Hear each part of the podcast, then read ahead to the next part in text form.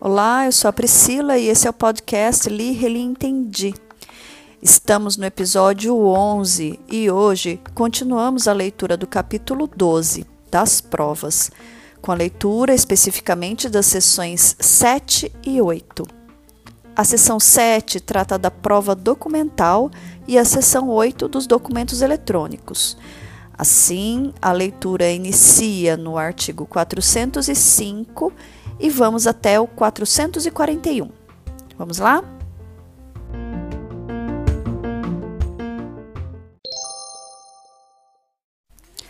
Seção 7 da prova documental. Esta seção ela é dividida em três subseções. A subseção 1 trata da força probante dos documentos, a subseção 2 da arguição de falsidade e a subseção 3 da produção da prova documental. Subseção 1 da força probante dos documentos, artigo 405. O documento público faz prova não só da sua formação, mas também dos fatos que o escrivão, o chefe de secretaria, o tabelião ou o servidor declarar que ocorreram em sua presença. Artigo 406. Quando a lei exigir instrumento público como da substância do ato, nenhuma outra prova, por mais especial que seja, pode suprir-lhe a falta.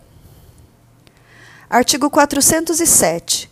O documento feito por oficial público incompetente ou sem a observância das formalidades legais, sendo subscrito pelas partes, tem a mesma eficácia probatória do documento particular. Artigo 408. As declarações constantes do documento particular escrito e assinado, ou somente assinado, presumem-se verdadeiras em relação ao signatário. Parágrafo único. Quando, todavia, contiver declaração de ciência de determinado fato, o documento particular prova a ciência, mas não o fato em si, incumbindo o ônus de prová-lo ao interessado em sua veracidade. Artigo 409. A data do documento particular quando os, a seu respeito surgir dúvida ou impugnação entre os litigantes, provar-se-á por todos os meios de direito. Parágrafo único. Em relação a terceiros, considerar-se-á datado o documento particular. Inciso 1. No dia em que foi registrado. Inciso 2. Desde a morte de algum dos signatários. Inciso 3 a partir da impossibilidade física que sobreveio a qualquer dos signatários. Inciso 4. Da sua apresentação em repartição pública ou em juízo. Inciso 5. Do ato ou do fato que estabeleça de modo certo a anterioridade da formação do documento. Artigo 410. Considera-se autor do documento particular. Inciso 1 aquele que o fez e o assinou. Inciso 2. Aquele por conta de quem ele foi feito, estando assinado. Inciso 3. Aquele que, mandando compô-lo, não o firmou, porque, conforme a experiência comum, não se costuma assinar, como livros empresariais e assentos domésticos. Artigo 411. Considera-se autêntico o documento quando: inciso 1. O tabelião reconhecer a firma do signatário. Inciso 2. A autoria estiver identificada por qualquer outro meio legal de certificação, inclusive eletrônico, nos termos da lei. Inciso 3. Não houver impugnação da parte contra quem foi produzido o documento. Artigo 412. O documento particular de cuja autenticidade não se duvida prova que seu autor fez a declaração que lhe é atribuída. Parágrafo único. O documento particular admitido, expressa ou tacitamente, é indivisível, sendo vedado a parte que pretende utilizar-se dele aceitar os fatos que lhe são favoráveis e recusar os que são contrários ao seu interesse, salvo se provar que estes não ocorreram. Artigo 413. O telegrama, o radiograma ou qualquer outro meio de transmissão tem a mesma força probatória do documento particular se o original constante da estação expedidora tiver sido assinado pelo remetente. Parágrafo único. A firma do remetente poderá ser reconhecida pelo tabelião, declarando-se essa circunstância no original, depositado na estação expedidora. Artigo 414. O telegrama ou radiograma presume-se conforme o original, provando-se as datas de sua expedição e de seu recebimento pelo destinatário. Artigo 415.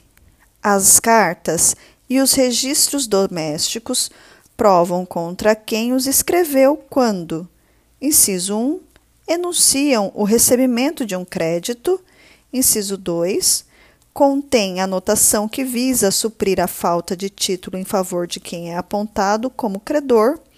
Inciso 3. Expressam conhecimento de fatos para os quais não se exija determinada prova. Artigo 416. A nota escrita pelo credor em qualquer parte de documento representativo de obrigação, ainda que não assinada, faz prova em benefício do devedor. Parágrafo único.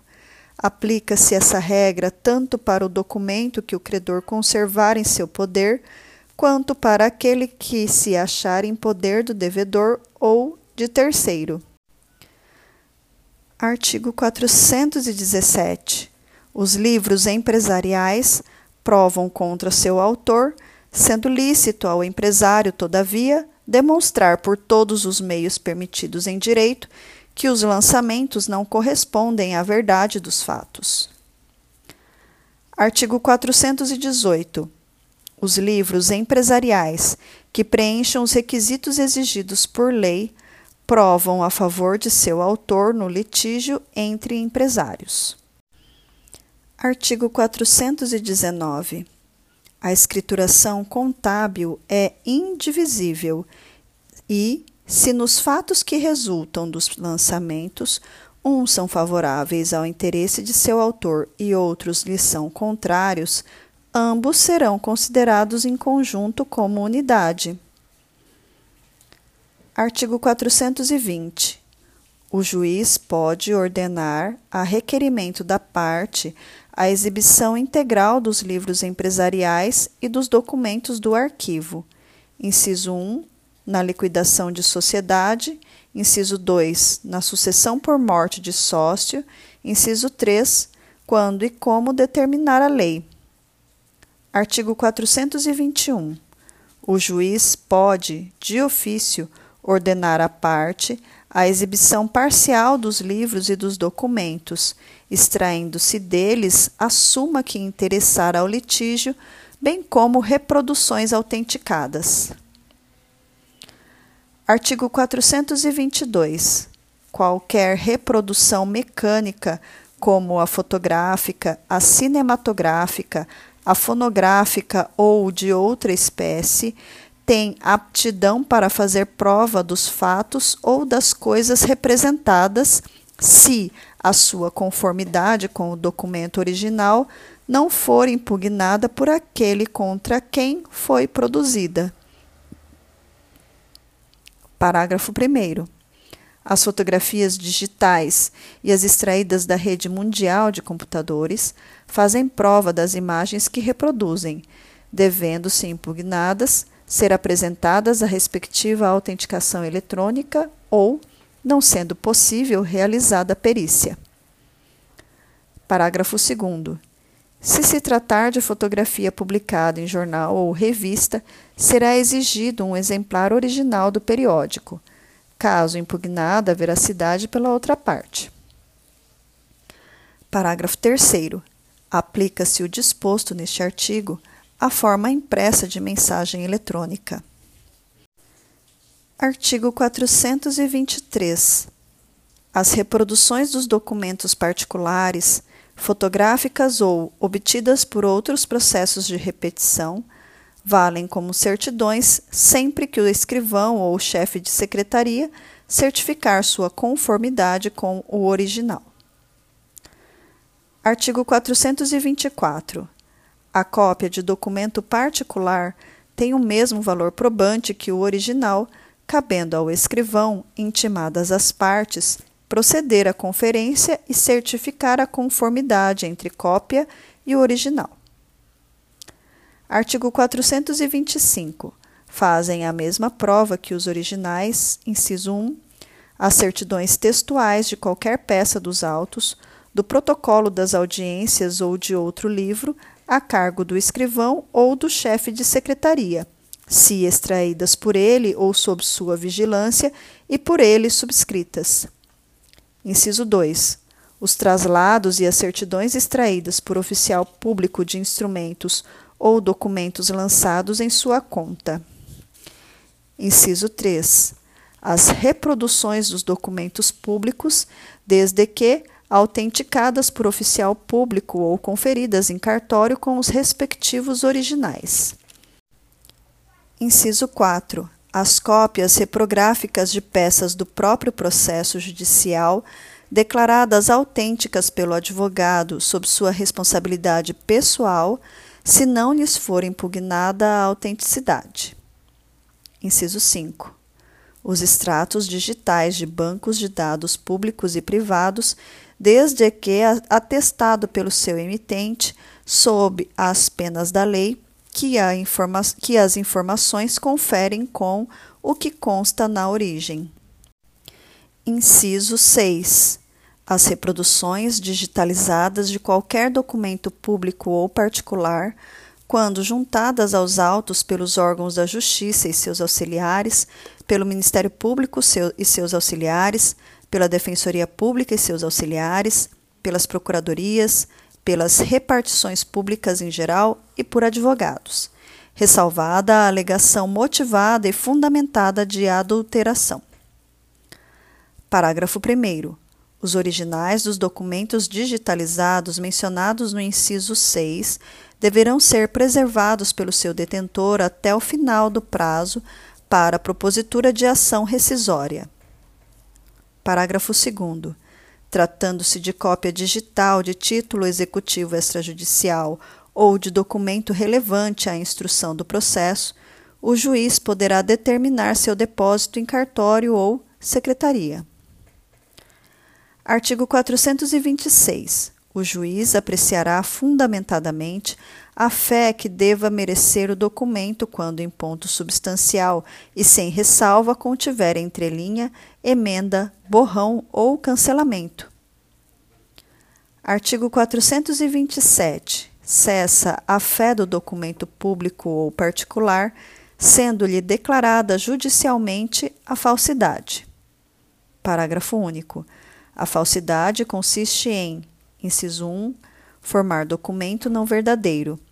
Inciso 2. Alterar documento verdadeiro. Artigo 428. Cessa a fé do documento particular quando, inciso 1, for impugnada sua autenticidade e enquanto não se comprovar sua veracidade. Inciso 2. Assinado em branco for impugnado seu conteúdo por preenchimento abusivo. Parágrafo único. Dar-se-á abuso quando aquele que recebeu o documento assinado com texto não escrito, no todo ou em parte, formá-lo ou completá-lo por si ou por meio de outrem, violando o pacto feito com o signatário. Artigo 429. Incumbe o ônus da prova quando, inciso 1, se tratar de falsidade de documento ou de preenchimento abusivo, à parte que a arguir. Inciso 2. Se tratar de impugnação da autenticidade, à parte que produziu o documento. Subseção 2. da arguição de falsidade. Artigo 430. A falsidade deve ser suscitada na contestação, na réplica ou no prazo de 15 dias, contado a partir da intimação da juntada do documento dos autos. Parágrafo único. Uma vez arguída a falsidade, será resolvida como questão incidental, salvo se a parte requerer que o juiz a decida como questão principal nos termos do inciso 2 do artigo 19. Artigo 431. A parte arguirá a falsidade expondo os motivos em que se funda a sua pretensão e os meios com que provará o alegado.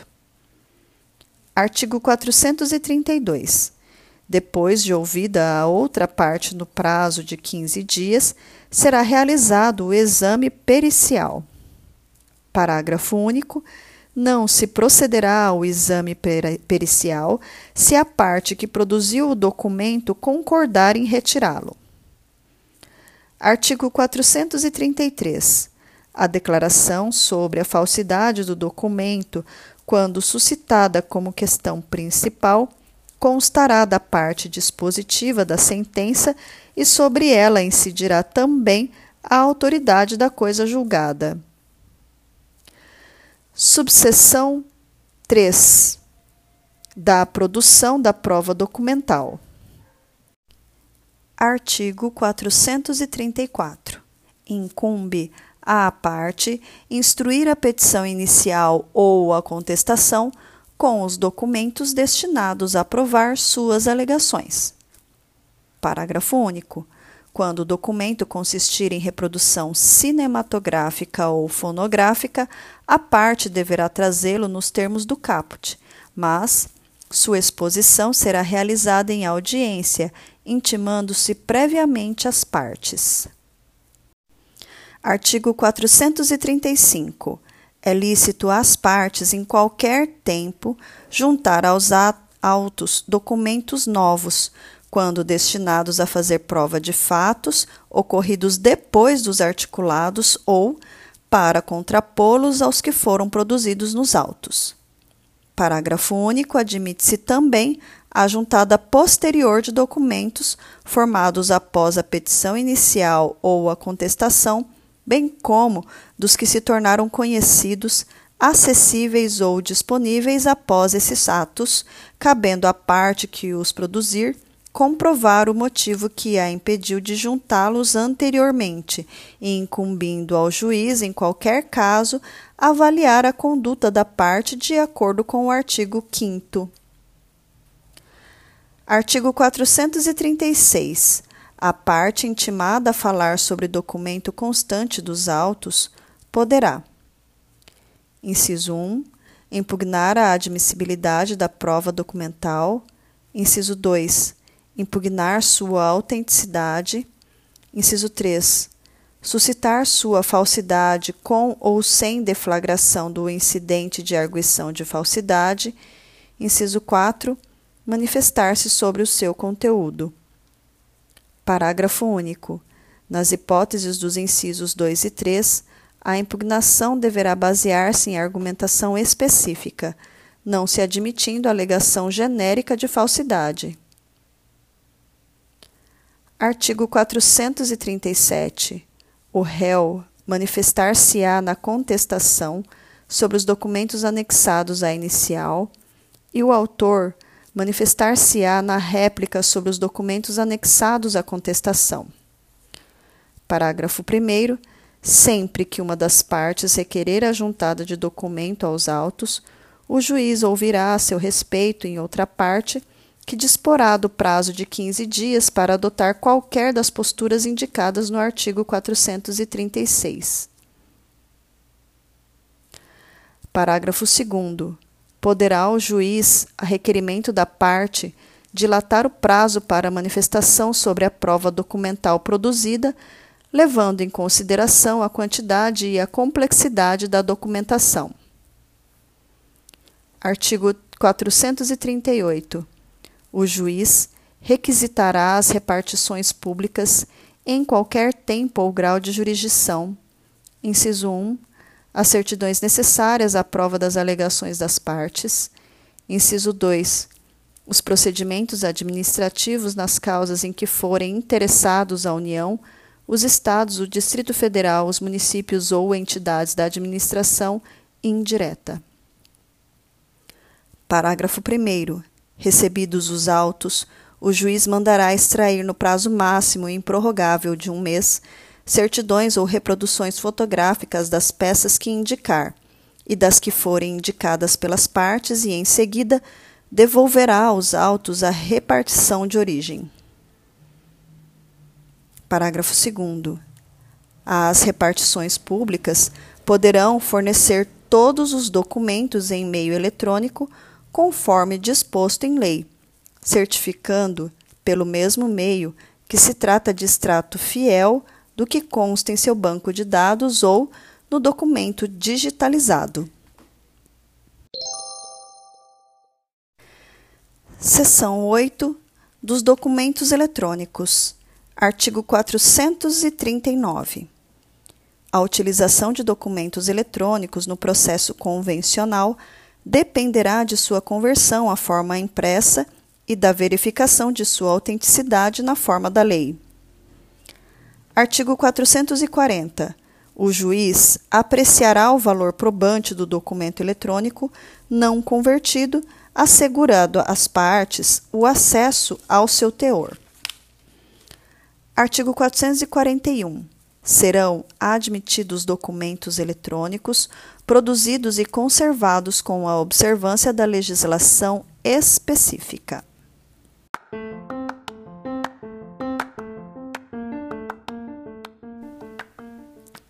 Por hoje ficamos por aqui. Até a próxima!